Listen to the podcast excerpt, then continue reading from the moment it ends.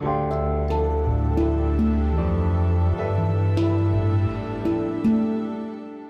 schreiben das Jahr 2022 und das hier ist die sogenannte Gegenwart.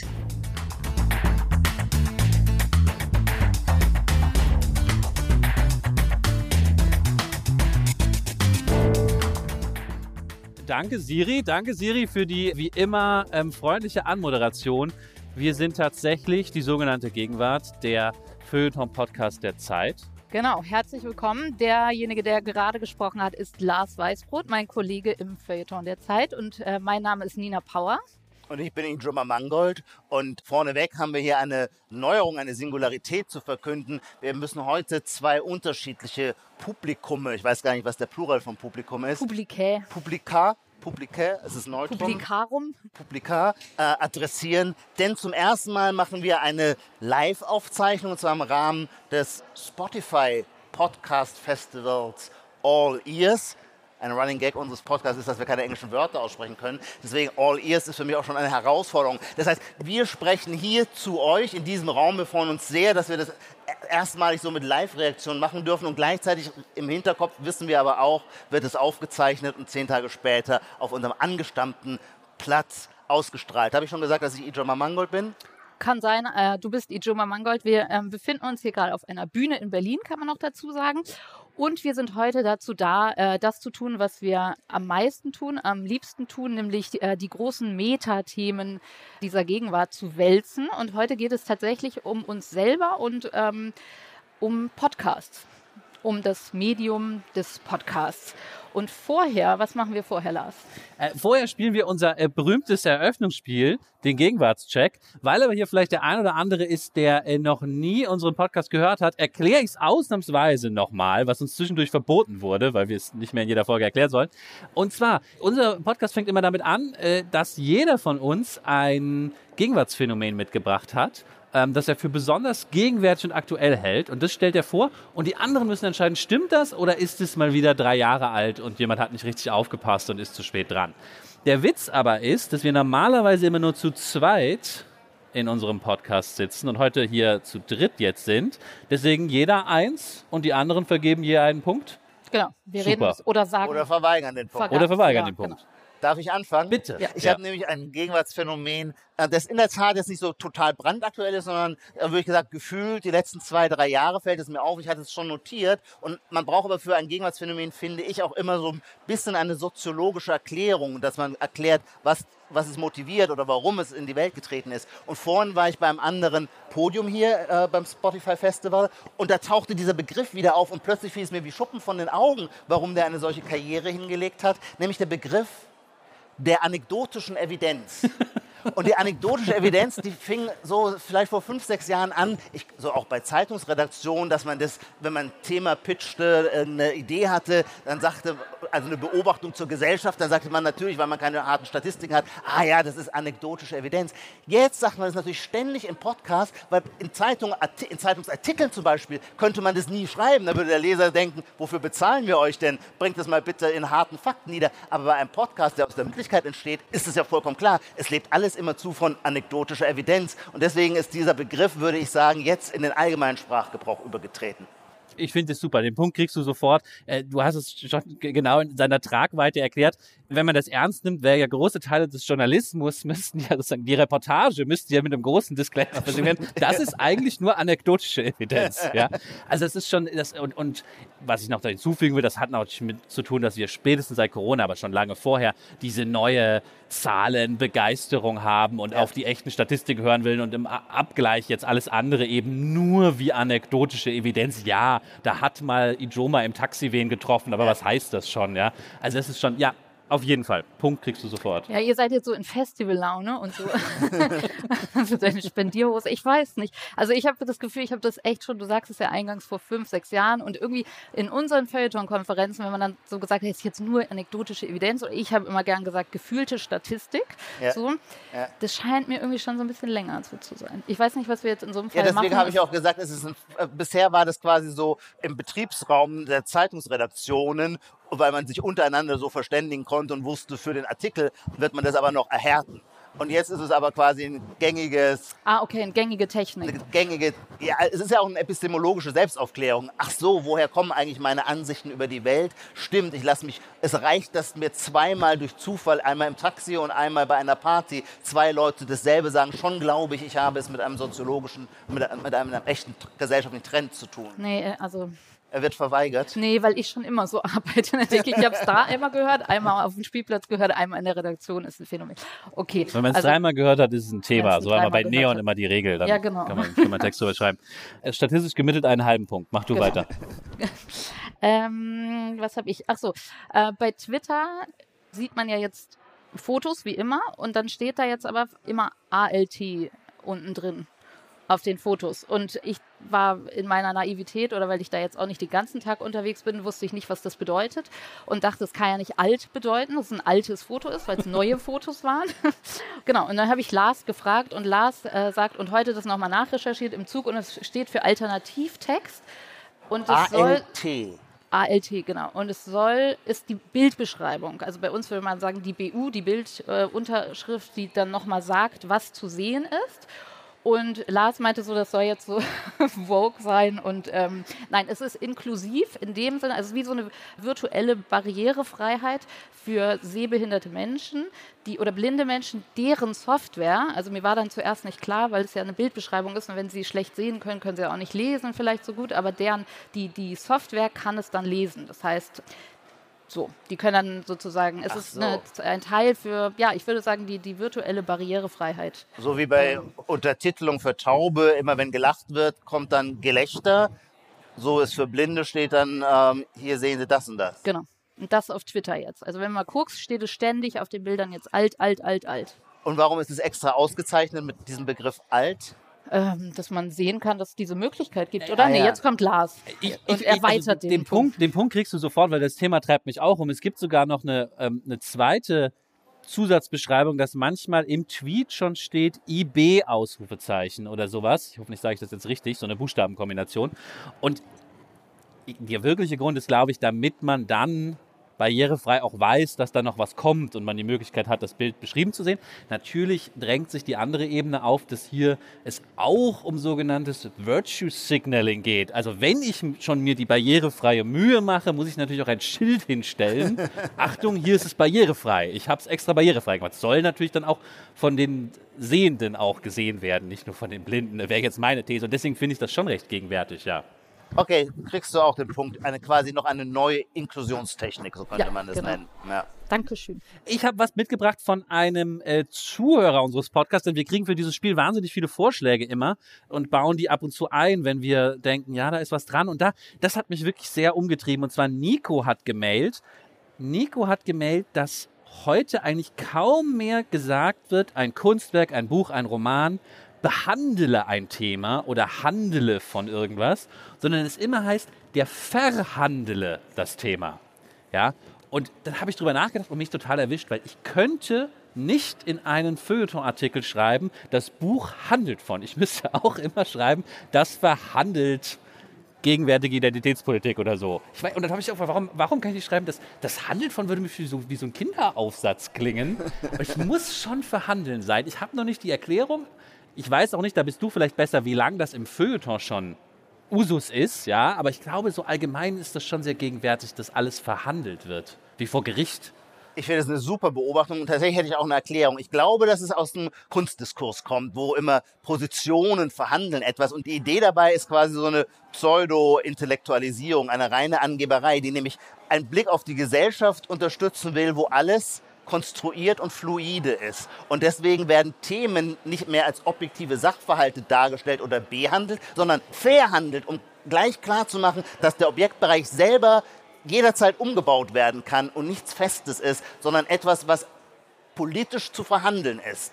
Das ist also der Versuch, ähm, die Politisierung des eigenen Standpunkts bereits ins Vokabular einfließen zu lassen. Und es suggeriert, du kriegst den Punkt auf jeden Fall. Oder Nico? Nico, Ähm, Nico kriegt den Punkt. Weil es so eine Vielstimmigkeit suggeriert. Also andere Wörter werden verhandeln, diskutiert, das Buch diskutiert die Frage so. Das heißt, diskutieren kannst du nicht alleine. Also handeln heißt eher so, okay, ich baller euch so ja, wie so, wie so in der Schule so, so einen Vortrag rein. Also ich würde so, es geradezu halt als ein Ausfluss vom Superparadigma Michel Foucault, wonach alles Machtverhältnisse sind. Und deswegen ist jede Wortmeldung nicht einfach nur eine Aussage über die Welt, sondern immer zu ein Einmischen, ein Verhandeln in die tatsächlichen Machtverhältnisse. Das ist natürlich auch Politkitsch in diesem Wort, völlig klar, aber ich glaube, daher kommt es. Mhm. Mein Problem ist nur, ich kann es jetzt, glaube ich, nicht mehr schreiben. Wenn man es einmal gesehen hat, jetzt kommt es mir komisch vor, wenn ich es aufschreibe. Macht Thesaurus synonym. aber wir schreiben ja auch zwar noch, aber können mittlerweile auch Podcasts machen und damit leite ich über geschickt. Genau, naja, auch Sender, und, Sender und Empfänger und Senderinnen und Empfängerinnen äh, sind auch eine gute Überleitung zum, zu unserem eigentlichen Thema, nämlich dem Podcast als Medium. Wir reden über uns selber, unser, über ähm, die Plattform sozusagen, die, die Art und Weise, wie wir äh, zu Ihnen und euch da draußen sprechen.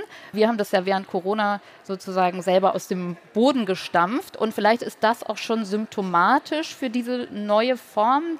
Wir wollen so ein bisschen heute darüber sprechen, dass uns Podcasts im vielen eine Sonderstellung zu haben scheinen als Medium.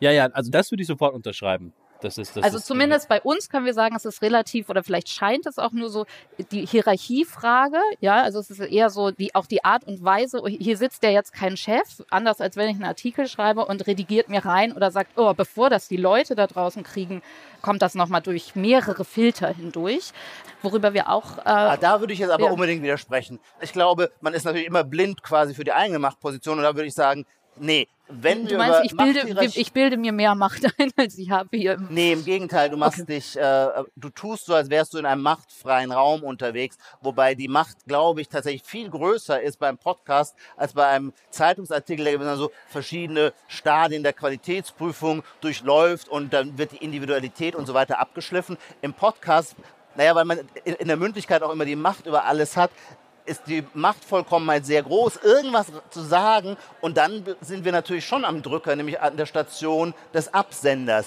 Es fühlt sich beim Podcast der Empfänger zwar immer sehr, sehr nah. Das macht, glaube ich, den Charme und den Erfolg des Podcasts aus. Das ist aber eine totale Illusion. Es ist nicht so, dass der Zuhörer eines Podcasts hierarchisch irgendwie näher dran wäre äh, gegenüber dem Podcast als der Leser einer Zeitung gegenüber dem Artikel. Ich, ich glaube, das ist für mich so der entscheidende Schwellenmoment des Podcasts, den ganz viele Podcast-Fans immer beschreiben. Also klar, krasse, wie sagt man denn mal, parasoziale Interaktion. Warum ja, man, sagt man parasozial? Das habe ich vorhin auch schon gehört. Warum para? Ich habe mal, ich hab mal Theater, Film und Fernsehwissenschaft an der Uni Köln studiert, da wurde das immer gesagt, wenn Dann man sag Serien ich jetzt guckt. einfach weiter.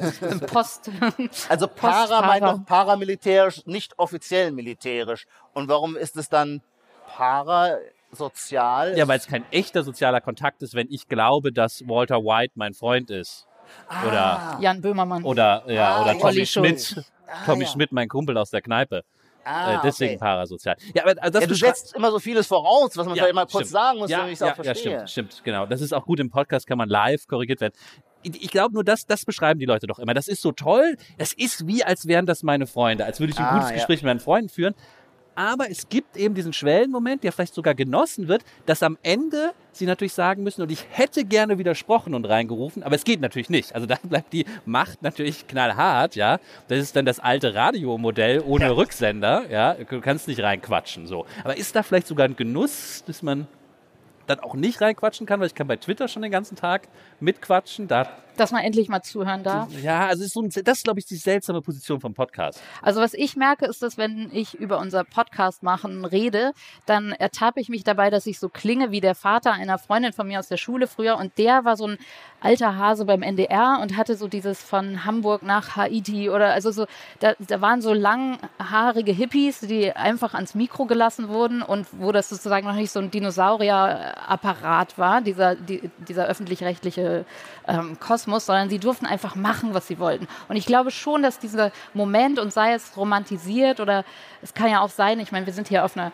so einem großen Summit, jetzt ähm, sind ja auch so Schritte, vielleicht wird das ja auch äh, langsam so eingegliedert in noch stärkere Einmischung von Redaktionen oder sowas, aber es hat schon diesen Freiheitsmoment. Also wenn ich darüber rede, rede ich auch schon so, als wären wir hier, dürfen wir machen, was wir wollten, weil es sich so frei dann doch anfühlt. Also ich glaube, vom, vom Machen her ist es, ja, es ist so ein Fre Freiheitsmoment oder ein wahnsinnig kreativer Moment dabei, bei dieser Explosion von Podcasts, die wir erlebt haben die letzten Jahre und immer noch erleben, was. Ähm ich will nur ein Wort reinwerfen. Ich glaube, können wir uns nicht darauf einigen, dass das auf jeden Fall gilt für eine gewisse Shitstorm-Freiheit, genau. die der Podcast noch genießt. Also es gab ja Shitstorms, so ähm, Lanz und Precht oder Joe Rogan oder so, aber ich habe schon häufig das Gefühl, dass wenn du zum Beispiel das Wort taub, glaube ich, sagt man nicht mehr, wenn man das schreiben würde, dass das dann rausredigiert werden würde. Und ähm, das. Also nicht bei uns, Nina, wirklich.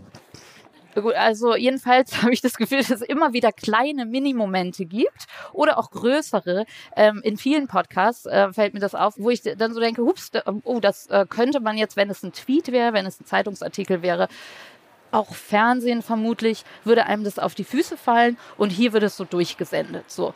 Das scheint mir schon symptomatisch zu sein, also weil wir über die Sonderstellung, also dass man da so ein bisschen so im Schatten freier reden darf. So kann man es vielleicht, ob das immer gut ist oder schlecht, aber es ist ähm, auf jeden Fall ist es so. Und das mag daran liegen, dass man, Lars hatte mal gesagt, dass du, oder sag es selber, dass man es technisch auch nicht, also man sieht es ja nicht gedruckt vor sich, so die Wörter, die einen vielleicht irgendwie triggern oder schocken könnten, sondern es wird Ja, so total. dahingesprochen. Also ich, ich, ich glaube, da, da bin ich jetzt so ein bisschen, um wieder was Voraussetzungsreiches aus TFIFE, Theater, Film und Fernsehwissenschaft zu sagen, da bin ich dann so ein bisschen Kittlerianer äh, und denke mit dem Medientheoretiker Kittler, da ist schon so in der Tiefe dieser technischen Struktur irgendwas vergraben, was dieses Medium besonders macht. Und man kann doch zum Beispiel mal festhalten, Google und überhaupt die, die Internetkonzerne haben dafür gesorgt, dass Text auf eine Art durchsuchbar und verwertbar ist, der, der total ist. Audio nicht so. Also ich kann ja nicht mal ein Wort in Audio suchen oder so. Oder vielleicht gibt es da irgendwelche Experimentaltechniken, ich kenne sie jetzt nicht, ja. Und dadurch ist es so eine Sicherheitsblase, die nicht so komplett verwertbar ist und man nicht auch nicht man kann sie auch nicht weitergeben. Also ich kann natürlich dann vom Joe Rogan Podcast ein Skript machen und dann das bei Twitter posten, aber das muss ich erstmal machen. Ich kann nicht den Text oder den Satz oder den Tweet nehmen, einen Screenshot machen und drüber schreiben, hier, das ist ja wohl unsäglich, was da schon wieder passiert Oder den ist. Link und dann drunter schreiben, ab Minute 1537. Ja, das ist dann schon nicht mehr in unserer heutigen Ja, ja. Und ob mit der wenigen dann machst, Aufmerksamkeit. weißt du, ob du dann denkst, so, oh, das Ja. scroll ich, jetzt muss ich das öffnen, Ja, ja, dann nee, nee, du da das hin. ich also, ja. so so, schlimm wird es schon nicht gewesen sein, ich Ja, jetzt genau. extra hinscrollen muss. komm. ja. Das, äh, also diese quasi, wie sagt man dann, medientechnologische Überlegung, ähm, was braucht es eigentlich für eine erfolgreiche Trigger-Aggressionsatmosphäre, vor allem Isolierbarkeit von schnell rezipierbarem Text, das leuchtet mir total ein. Ich würde es aber dann doch schon sagen, dass unsere Empörungskultur auch etwas mit Anonymität und Selektivität zu tun hat. Um es mal zuzuspitzen auf meinen Lieblingsfeind, auf das woke Milieu. Das woke Milieu hat die letzten zehn Jahre komplett abgestellt auf einzelne Worte und Begriffe. Also ob du ein guter Mensch warst oder ob du ähm, verdienst, abgestraft zu werden, hat vor allem mit deinem Gebrauch eines bestimmten Vokabulars zu tun. Meistens ist es so, wenn man einem Menschen in einem großen Kontext zuhört und vielleicht gebraucht er jetzt nicht das aller, allerneueste Wort, das hier an dieser Stelle eigentlich richtig wäre, dann wird aus dem Kontext und aus seiner Gesamtpersönlichkeit vollkommen klar, dass er nicht mit böser Absicht gesprochen hat. Im Podcast sprichst du ja immer, also der Zuhörer erlebt den Menschen immer als volle Persönlichkeit, nicht in der Singularität eines einzelnen Wort- oder Begriffsgebrauchs und deswegen erfährt er gewissermaßen mehr Gnade vor diesem Schiedsgericht. Vielleicht, vielleicht ähm, liegt es auch viel an der Stimme, also dass man als Person erkennbarer erscheint als im sozusagen neutraleren Modus von Buchstaben in eine Schablone tippen. Absolut. Ähm, dass man das Gefühl hat, man lernt die Menschen anders kennen und Also ich glaube, diese, diese, die Zerbrechlichkeit der Stimme, Schrift, da könnte man jetzt auch wieder sich po- positiv auf Foucault beziehen. Schrift ist natürlich immer auch Ausdruck eines Herrschaftsverhältnisses. Das hat ja schon allein durch seine Konsistenz, durch, seine, durch seinen offiziellen Charakter, hat es dieses Gepanzerte. Und die menschliche Stimme ist das Gegenteil. Die ist weich und die ist in den Übergängen und die ist für die Zwischentöne, die kann die Ironie mittransportieren, die kann die eigene, die eigene Hilflosigkeit möglicherweise sogar noch mittransportieren. Und das stimmt. Und wenn du selber nicht gepanzert in die Öffentlichkeit trittst, muss die Öffentlichkeit umgekehrt auch nicht quasi zum Speer greifen, um zum An Angriff zu blasen. Das heißt, ähm, da runter eskalierten sich beide Seiten auf eine ganz angenehme Art. also alles finde ich super, finde ich super, wie du das äh, in so ein Bild packst. Das, das ist, glaube ich, total richtig. Ich würde nur noch oben drauf setzen. Stimme gäbe es ja auch, wenn mir im Podcast nur einer im Monolog was erzählen Ja. würde. Das gibt es ja eher selten, wenn eigentlich gar nicht. Mir würde jetzt gerade gar kein Beispiel einfallen. Das heißt, auch jetzt das große Besteck, ja, äh, wir können jetzt mit Hölderlin, äh, es ist halt ein Gespräch, wir sind. Also der Text, klar, man kann Pro und Contra oder irgendwas machen, aber der Text ist ja erstmal, da spricht jetzt Lars Weißbrot und erzählt mir, wie Politik funktioniert. So, Ja. dann widerspricht auf der anderen Seite vielleicht jemand, ja, aber Ja. so ist immer so durch. Und im Podcast ist ja immer ein Gespräch. Das heißt, wenn ich irgendwas sage, kann ich das ja auch sagen im Vertrauen drauf. Wenn es ganz schlimm ist, wird Nina schon sagen, Ja. boah, Lars, Ja. äh, das Büffelsteak solltest du jetzt wirklich nicht essen. Das wird die Leute jetzt aufregen, was du Ja. da erzählt hast. Oder whatever. Also das ist ja auch das Gespräch, was das abfedert. Meistens sage ich dann ja nichts, weil ich weiß, die Leute kennen dich ja als ganze Person und deswegen verzeihen sie es dir vielleicht mehr, oder ähm, so. Aber man merkt es ja auch, die Shitstorm-Freiheit oder die Milde des Publikums merkt man ja auch in den Zuschriften die ganze Total. Zeit, dass die so freundlich sind und so, selbst wenn da steht so, also das war jetzt gar nichts für mich, aber macht mal weiter so oder so. Also sowas kriegt man beim, also Print, bei Also wir Printartikeln haben ja kriege ich das nie. Also, Parallelerfahrung. wir sehen Leserbriefe zu Printartikeln und meistens E-Mails oder ausschließlich E-Mails zum Podcast. Und es ist einfach eine komplett andere Tonalität. Und vor allem selbst dann, wenn die wirklich mit uns nicht einverstanden sind. Der Printleser schreibt dann quasi an den Chefredakteur und fordert den Kopf des entsprechenden Autors, der entsprechenden Autorin, weil er es unbegreiflich findet, wie ein solcher Vollidiot überhaupt in einem Medium mit eigentlich gutem Ruf wie der Zeit noch schreiben darf. Diesen, diesen Gestus, den gibt es null. Die Leute schreiben uns ihre abweichenden Meinungen, ohne uns als Menschen total zu verdammen. Also eigentlich genau das, was man sich Eigentlich unter Utopie. Austausch Ein- nennt, vorstellt. Insel der Seligen Ja. auf jeden Fall, ja. Und was ich interessant finde, ich hatte mal, jetzt komme ich mit meinem Studium des, äh, der Journalistik und Kommunikationswissenschaft im Nebenfach. Ähm, jedenfalls hatte ich damals ein, man erinnert sich eigentlich, wenn man ehrlich ist, ja nur an ein, zwei, drei gute Seminare aus der eigenen Studienzeit. Bei mir ist es jedenfalls so. Aber an die dann wirklich oder denkt immer noch mal daran zurück, auch 20 Jahre später. Und das war ein Seminar äh, über Medienkritik. Und da wurde so wurden so die Stationen durchgegangen, sozusagen von, wa- was weiß ich, Buchdruck und äh, Entstehung der Zeitung, also der, dem Moment, wo die Feuilletonisten und Feuilletonistinnen auf die Bühne traten und da schon gesagt wurde, also bei jedem neuen Medium, was dazugekommen ist, wurde gesagt, das ist der Untergang. Da, jetzt verblöden die Leute, jetzt verflacht alles, jetzt geht es den Bach runter. So. Und diese Bedrohungsszenarien, also es ist eigentlich ziemlich dasselbe immer. Also es geht viel um Beschleunigung auch, dass sozusagen die Karl Kraus, der österreichische Schriftsteller, der, der hat damals ja großartig beschrieben, also wer möchte, kann sich mal so ein Zitat raussuchen, gegen, auch gegen die, die Journalie, also das gedruckte Blatt, was da jeden Tag so auf dem Frühstückstisch flattert und was da, wie flach das ist im Gegensatz zu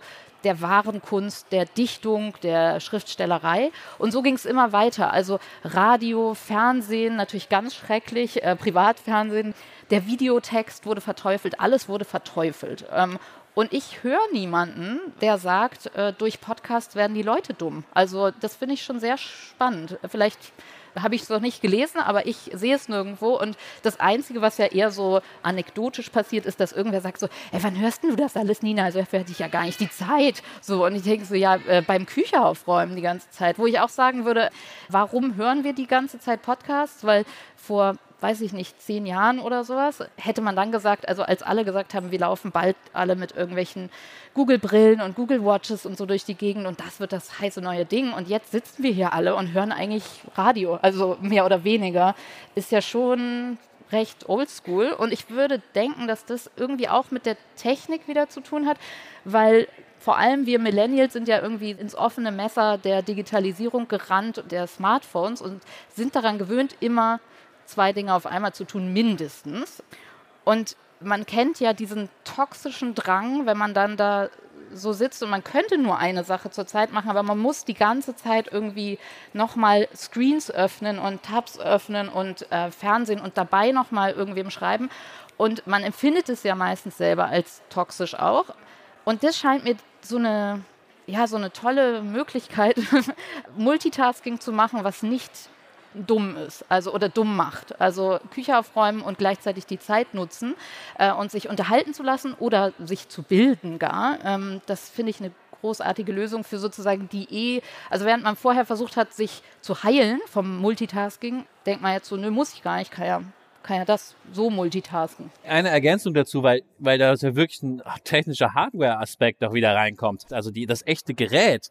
Ich weiß nicht, wie es bei anderen ist. Ich zu Hause äh, darf im Kreise der Familie selten was auf Lautsprechern meine Sachen hören, weil dann doch jeder sein eigenes hören will irgendwie. Das heißt, der Lautsprecher, der Smart Speaker oder so scheidet bei mir schon mal aus. Es sind also die Kopfhörer. Ich weiß nicht, was du benutzt, wenn du in der Küche Podcasts hörst und die Spülmaschine ausräumst. Ich würde Kopfhörer benutzen. Und da scheint mir doch es mehr als Zufall zu sein, dass der Bluetooth-Kopfhörer oder natürlich Apple auch hier als Trailblazer zusammen mit dem Aufstieg des Podcasts fällt. Dass also man sich nicht in diesem Kabel noch verheddert beim Spülmaschine ausräumen. So wie sondern, ich immer noch, ja. Ah, du, du hast noch Kabel Ja, dran, egal, okay. ja. Sondern auf seine AirPods das hört. Also ein gewisses, gewisses Element der, des Podcasts-Hypes scheint doch das zu sein. Jedenfalls würde deine These nochmal, finde ich, durch den Umstand total bestärkt, dass es, glaube ich, ich bin da aber, jetzt kenne mich gar nicht aus, aber ich glaube, die erste Podcast-Welle fand ja schon so 2006, 2007, 2008 statt und setzte sich aber nicht so richtig durch. Das war vielleicht dann eher, ich erinnere noch so Harald Martenstein in seiner äh, Küche neben dem Toaster auf YouTube. Das war ja aber auch ein ähnliches Format. Das hatte so eine kurze, aufflammende Konjunktur und verschwand wieder.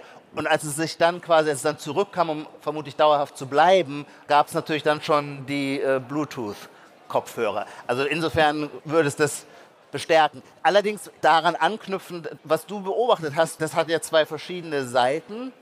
Also wenn man das Podcast hören irgendwie kritisieren wollte aus einer kulturpessimistischen Perspektive, dann wären es natürlich die Kopfhörer, die gerade im Familienkreis der Wohnung, die natürlich zu Vereinzelung führt. Dann rennen zwar die Kinder noch durch denselben Raum wie die Eltern, aber in Wahrheit ist jeder in seinem eigenen kommunikativen Ja, dazu gehört Kosmos. sozusagen die neue Alltagstechnik, dass ich immer dann sozusagen genervt erstmal, wenn ich weiß, alle sehen doch, ich höre das, so, und Ja. warum spricht man mich dann bitte noch an? Weil dann genau. muss ich erstmal Ja, auf ja, Pause und genau. dann so, was? Und es ist so, da- Genau. klar. Und oft Aber- vergisst man ja auch die Kopfhörer rauszunehmen und dann äh, sagt dein Lebenspartner, deine Lebenspartnerin, überlegt, ob sie dich ansprechen darf. Hörst du gerade was?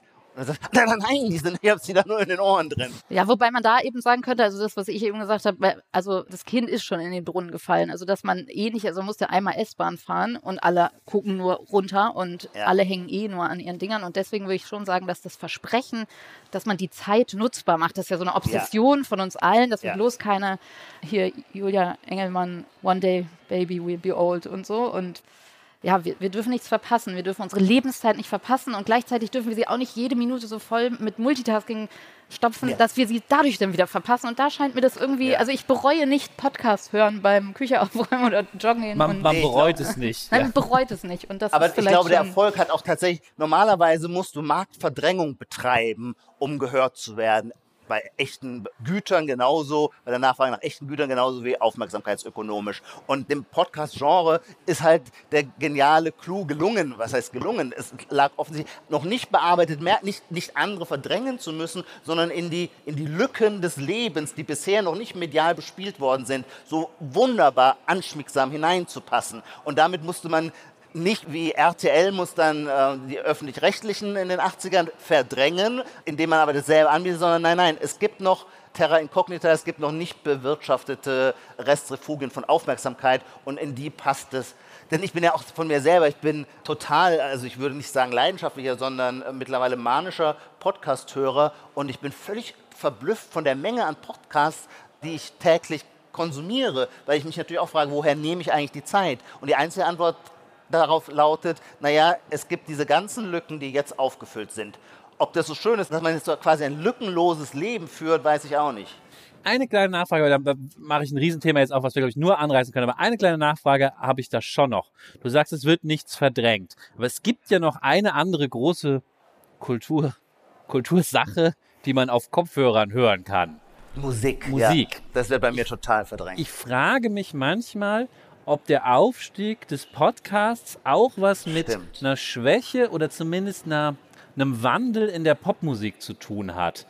Ob es irgendwie sowas gibt, wie das Popmusik heute anderen Zwecken zugefügt wird oder nicht mehr so dominant ist, wie sie vor dem Internet war und dadurch die Leute vielleicht auch, wenn sie ihrer Jugend entwachsen sind, weniger Popmusik so dauernd hören wollen und dann eben Podcasts hören stattdessen. Also in meinem das Fall Verdrängung. trifft das nicht zu, weil ich am liebsten Richard Wagner höre und da hat sich an der Angebotsseite wenig verändert.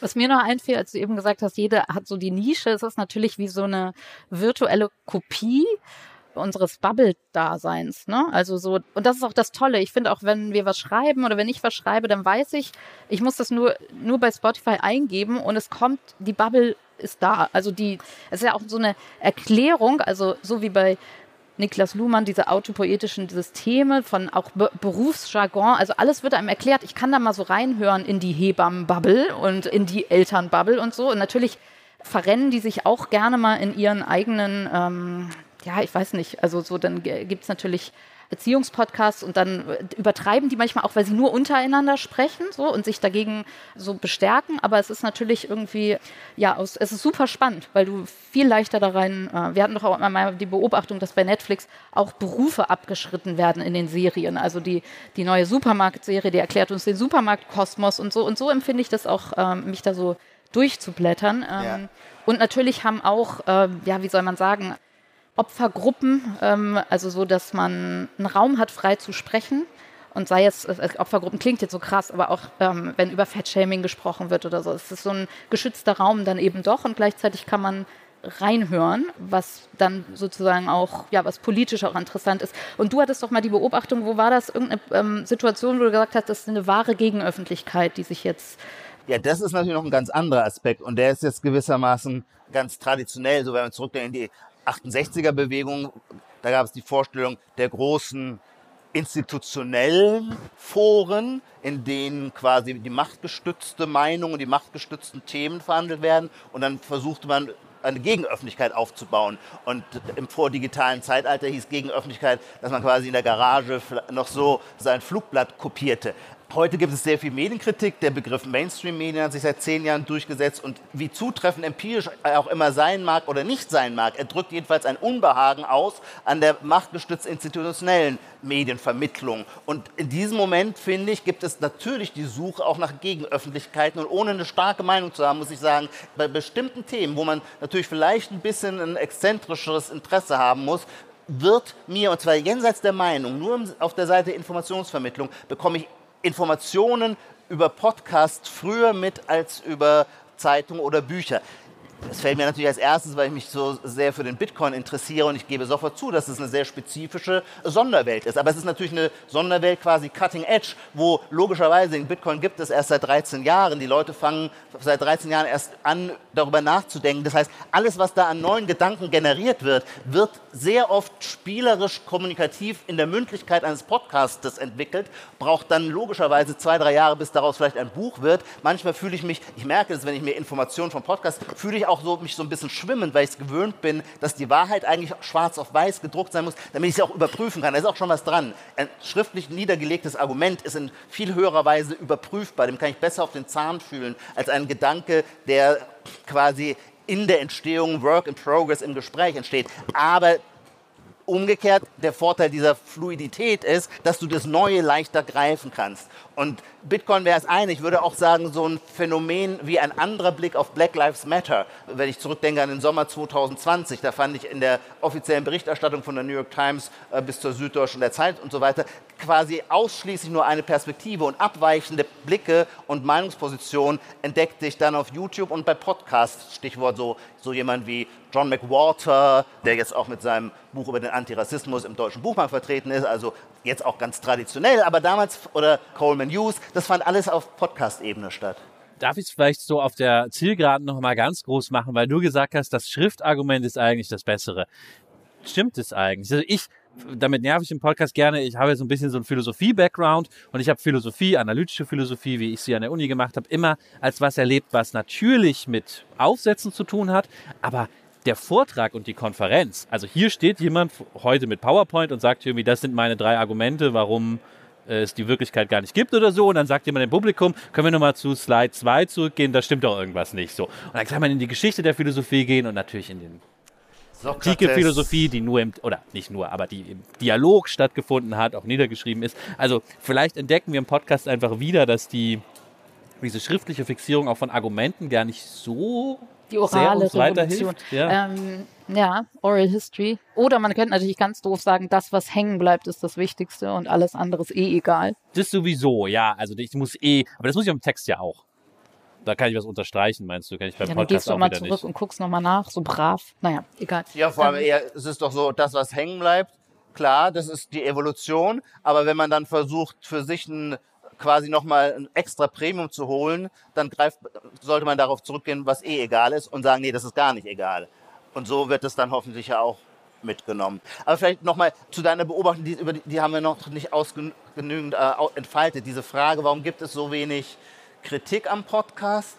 Und da würde ich noch ergänzen, du hast gesagt, wenn man diese uns allen vertraute kulturpessimistische Perspektive auf die Medienentwicklung beschrieben mit dem Wort verteufeln und bisher sei alles immer verteufelt worden. Ich würde das Verteufeln mal weglassen, weil wenn die, die bisherige Abwertung von medialen Innovationen Verteuflung ist, dann gewinnt man ja gar nicht so viel in der Sache über den Podcast. Wenn man hingegen sagt, naja, es stimmt schon, diese Perspektive, nur diesmal greift sie gar nicht und wird auch nicht formuliert, dann drückt sich ja aus, dass in der Sache was anders geworden ist. Und das lässt sich ja tatsächlich, also ich hoffe, dass das jetzt wirklich noch rein deskriptiv ist. Bisher führte in den letzten 100 Jahren jede Medienneuerung zu einer bediente quasi die Verkürzung unserer Aufmerksamkeitsspanne. Jede Einführung eines neuen Formats war immer, war vieles, aber es war definitiv immer ein kürzeres Format. Die seriösesten Radiosendungen äh, bis zum Deutschlandfunk waren dann irgendwann so bei der unteren harten Grenze, so wie die FED bei 0% Zinsen waren die bei ihren 1,50 oder so angekommen, wo klar war, drunter geht's gar nicht mehr. Und die Programmmacher, das für, ich stelle mir auch vor, dass das für die eine furchtbare Demütigung sein muss bei ZDF, ARD und allen Radiosendern und so weiter, die sich permanent nur Formate überlegten, der- deren einzige Innovationskraft darin lag, noch kleinere Einheiten zu bringen. Und jetzt kommt Jetzt etwas, was sich null unterscheidet Stunden. von Radio, was exakt dasselbe ist wie Radio, nur dass es das genaue Gegenteil macht. Je länger, desto besser. Podcasts können gar nicht lang genug sein. Die Leute werden nervös, wenn sie sehen, es ist nur 20 Minuten, höre ich mir erst gar nicht an. Das ist nicht der Deep Dive, den ich mir davon versprochen habe. Ja, Stimmt, oder, oder mit offenem letztens- Ende sogar, wie Ja, unsere Ja. äh, Kollegen heute Abend Bei alles gesagt, ihren genau. Interview-Podcast machen. Das ist auch ein super Punkt, das mir schon vor Podcast so ein bisschen aufkam, weil ich ja mich so für Deutschrap so interessiere, dass man ja von öffentlich-rechtlichen Sendern so hört, ja, junge Leute, das muss ganz kurz sein. Und bei YouTube ist dann so fünf Stunden Interview mit Flair und man guckt sich das so fünf Stunden lang an. Ja. Das ist einfach nur zwei Leute, die reden in so einem hässlichen Keller. So, es passiert auch nichts sonst. Ich glaube, das ist so eine Demütigung eigentlich für so den, Ja. den Redakteur beim Absolut. NDR oder so, der zu denkt, Ich denke dann immer so, man ist ja auch ein rachsüchtiger, nachtragender Mensch. Ich hatte mal eine wahnsinnig erfolglose und wirklich auch schlechte, von aller Seite schlechte äh, Literatursendung im ZDF vor 15 Jahren, die Vorleser. Und die war so strukturiert, dass man, die ging super Sendezeit, freitags nach dem Heute-Journal, 30 Minuten. Und in diesen 30 Minuten, ich übertreibe jetzt nicht, mussten wir über ich machte das zusammen mit Amelie Fried, über zehn oder elf Bücher sprechen. Also die Vorstellung, so kleinteilig war die Formatierung. Und deswegen empfinde ich das quasi auch als Genugtuung zu sehen, nee, das kann auch völlig umschwenken. Mein, biografisch, ich weiß nicht, wann ihr euch zum ersten Mal in einen Podcast verliebt habt. Bei mir war es äh, tatsächlich ein Geschichtspodcast. Ich vergesse leider immer den Namen. Das Caitlin, heißt Weltkrieg-Ding? er. Nee, das, dein Weltkriegs... Genau, Hardcore. History von einem amerikanischen Hobby-Militärhistoriker, wenn man so möchte, der aber aus dem Radio kommt und eine geniale Stimme hat. Und in dem Podcast ist nichts inszeniert, der erzählt einfach nur durch und der macht dann sowas wie 30 Stunden Untergang der Römischen Republik. 25 Stunden pazifischer Teil des Zweiten Weltkrieges und du lauschst seiner Stimme und das war vielleicht für mich der, der Tipping Point. Ich machte die Erfahrung, und darüber war ich nicht keineswegs glücklich, weil ich absolut ein Buchmensch bin. Ich machte die Erfahrung, dass ich mir die Sachen besser merke, wenn ich sie aufnehme durch seine Stimme, als wenn ich sie gelesen hätte. Also sogar nach Nachhaltigkeit, ESG-fähig. Ich glaube, wir müssen noch einen Hinweis machen für unsere Hörerinnen und Hörer, die das hören werden. Unsere beliebte Rubrik, die sogenannte Prognose, entfällt am Ende, weil wir zu dritt sind und uns nicht gegenseitig mit Prognosen traktieren wollen und das nicht, nicht überprüfen können. Aber wir können ja rein improvisierend fragen, wo glaubt ihr, dass Podcasts in fünf Jahren sind? Ohne dass wir es bewerten, wäre recht. Ohne, dass wir es bewerten. Wie wird die ökonomische Seite? Also, ach, das müssen wir vielleicht mal, das, was uns als Podcaster immer am meisten erfreut, das kommt nicht so oft vor, aber wenn, dann sind wir völlig aus dem Häuschen, ist, wenn wir selber den Podcast anhören und es ist echte, bezahlte Werbung Ja, dann eingespielt. denken wir immer so. Dann kommen wir uns total erwachsen vor. Und seltsamerweise haben wir jetzt festgestellt, jeder Kinderwerbung. kriegt andere eingespielt. Lars, du hast Uber bekommen, ich habe gestern Tinder bekommen. ja, Ich habe auch ist Tinder das bekommen. Beste, ja. ja. keine Ahnung, hier sitzt ja das Fachpublikum vor uns, deswegen fühle ich mich jetzt so ein bisschen nicht befugt, was dazu zu sagen, aber ich würde hoffen, dass es weiterhin so frei ist. Also das, was ich eingangs gesagt habe, das ist irgendwie, vielleicht ist das naiv, weil das nicht geht auf Dauer. Man könnte auch sagen, dass das, was jetzt in Podcasts passiert, vielleicht wird es noch irgendwie weiterentwickelt, aber Hauptsache diese kleine, große Flamme findet so ihren Weg weiter. Und da habe ich das Gefühl, ja, das würde ich mir wünschen. Und sonst von der Struktur her, es würde natürlich noch etablierter sein und so. Vielleicht gibt es so Podcast-Förderung und oder gibt es vielleicht schon. Ach so, dass dann, dass dann Claudia Roth da einschreitet. Die Gremien und besetzt, sagt, kriegt- die dann Gelder vergeben. Ich glaube, Feuilleton-Podcasts werden sehr, sehr großes Ding in den nächsten Jahren. Das, das ist meine Prognose. Was für ein schönes Schlusswort, oder? Lars. Also es hat mir sehr Spaß gemacht, in dieser Ja. Multipublikumssituation äh, zu sprechen und mit euch beiden mal endlich zusammen und nicht aus meinem Wickelzimmer ähm, zugeschaltet. Also vielen Dank euch, euch allen. Und Ja, vielen Dank vor allem an das Publikum. Ich hätte gar nicht gedacht, dass jetzt so viele Leute so aufmerksam zuhören. Das war äh, mir eine Freude. Danke euch. Und wenn ihr jetzt klatscht, dann geht, dann übernehmen wir das und haben endlich mal einen Applaus am Ende unserer ein Sendung gutes auch. Outro. Ein gutes Outro, genau. Danke für euer Kommen. Danke.